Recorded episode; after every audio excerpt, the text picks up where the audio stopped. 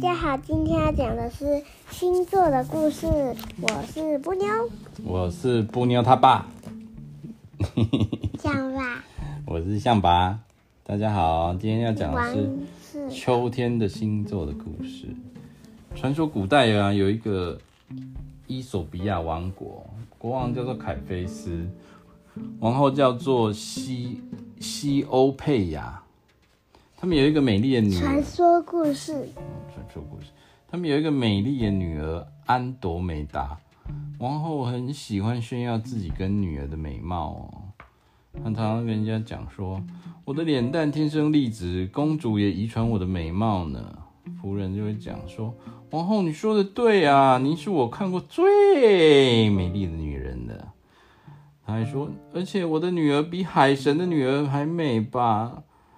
仆人还附和说：“那当然喽。”这话传到海神波塞顿的耳里，他说：“这个王后实在是太骄傲了，我要给她一点颜色瞧瞧。”他就派了一只什么龙还是水怪，说：“我派你前往伊索比亚王国捣乱。”他说：“遵命。”然后呢，那只水怪就跑去说：“哈哈，好好好好。”我要让你们不得安宁啊！然后人民就救命啊，救命啊！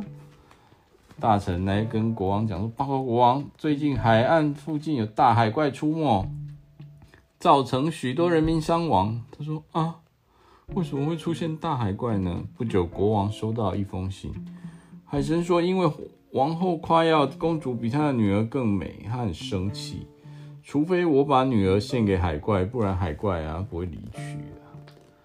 王后王后就这样说：“可恶，不要理他。”国王说：“哎，我怎么可以让女儿去牺牲呢？”他的公主就说：“父王母后，因为人民还是让我去吧。”结果呢，他就派大臣去送她，说：“公主对不起，送到那个海边海。”就是悬崖旁边，他说没关系，你们快走，不要被海怪发现。他就说，公主在那边等半天，不知道海怪长什么样子。海怪就游过来说，海神要把这国家的公主赏给我当食物。这时候，天神宙斯的儿子帕修斯刚好经过，说这只大海怪竟然想吃人，我赶快去救它。公主好可怕，救命啊！帕修斯说：“可恶，海怪，看我来解解决你。”然后大海怪不好对付，我要想到一个办法，请请公主你先闭上眼睛好吗？公主闭上眼睛。帕修斯从背包拿出女妖的头，同时闭上眼睛看我的秘密武器。大海怪看到女妖的头，全身就变成了石头，打败他了。看来要把女妖的头赶快收起来。谢谢你救了我，公。嗯。他说：“女妖头是什么啊？女妖的头，女妖的头就是这个啊，蛇头女妖，知道吗？他这个就是大家看到这个女妖的头就会变成石头。然后公主问说：‘你怎么除掉海怪的啊？’他说：‘你知道可怕的女妖梅杜莎吗？’”梅杜只要看到梅杜莎眼睛的人都会化成石头。可是我趁之前趁他睡觉的时候砍下了他的头。我刚刚把他的头拿出来给海怪看，他马上变成石头。大家很高兴，公主平安得救。为了报答帕修斯，国王就把皇后国王和皇后就把公主嫁给他。这个就是我们今天要讲的秋季的代表星座有谁？仙王座。仙女座，对不对？仙后座，仙后座我讲过了。英仙座，这个就是秋季的代表星座。好酷哦！你喜欢看星星吗？喜欢，是我们的冥王星的故事。这个这一页就是飞越冥王星，可以讲一下吗？从一九三零年，天文学家发现冥王星后。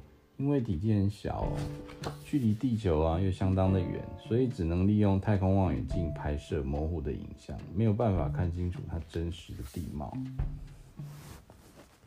最近终于传出了令人振奋好消息：太空总署在二零零六年发射的新视野号太空探测器，经过九年多的时间，航行了约五十亿公里之后，终于在二零一五年的七月成功来到冥王星。这是有史以来人类发射的探测器与冥王星最近的时刻。